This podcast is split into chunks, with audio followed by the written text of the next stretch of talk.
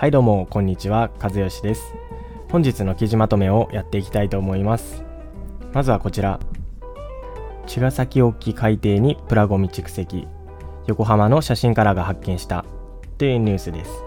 神奈川県茅ヶ崎市の沖合1キロの海底に大量のプラスチックごみが蓄積しているのを写真家の方が見つけたっていうことでまあ海には大量のゴミはあると思いますよ。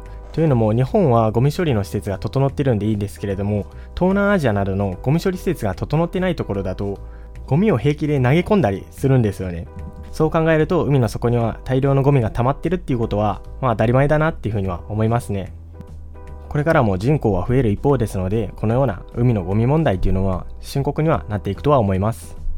ということで次はこちら。国産トリュフできるかも。世界三大珍味の一つである高級食材のトリュフ。あまり知られてませんが国内でも自生しているキノコだ。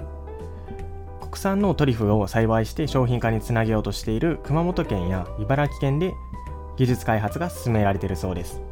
キノコの人工栽培って本当に難しいそうですね。特に松茸の人工栽培って日本は力入れてるんですけれどもなかなかうまくいってないですよね。ただ最近だとバカ松茸っていう香りも味も松茸に近いようなキノコが完全人工栽培に肥料メーカーの多目化学が成功したっていうことがニュースになっていました。トリュフや松茸が今の椎茸のように安くて食べられる時代が早く来てほしいですね。それでは最後はこちらです。山手線で自動運転。年末年始深夜に走行試験実施へ。JR 東日本は運転手が乗務しない自動運転の導入へ向けた走行試験を年末年始の深夜に東京の山手線で行うそうです。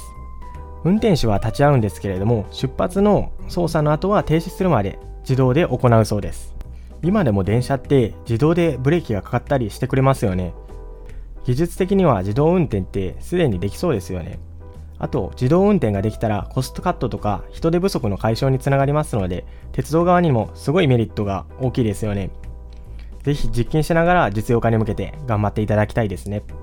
ということで本日は以上となります。最後まで聞いてくださり本当にありがとうございます。チャンネル登録していただければ嬉しいです。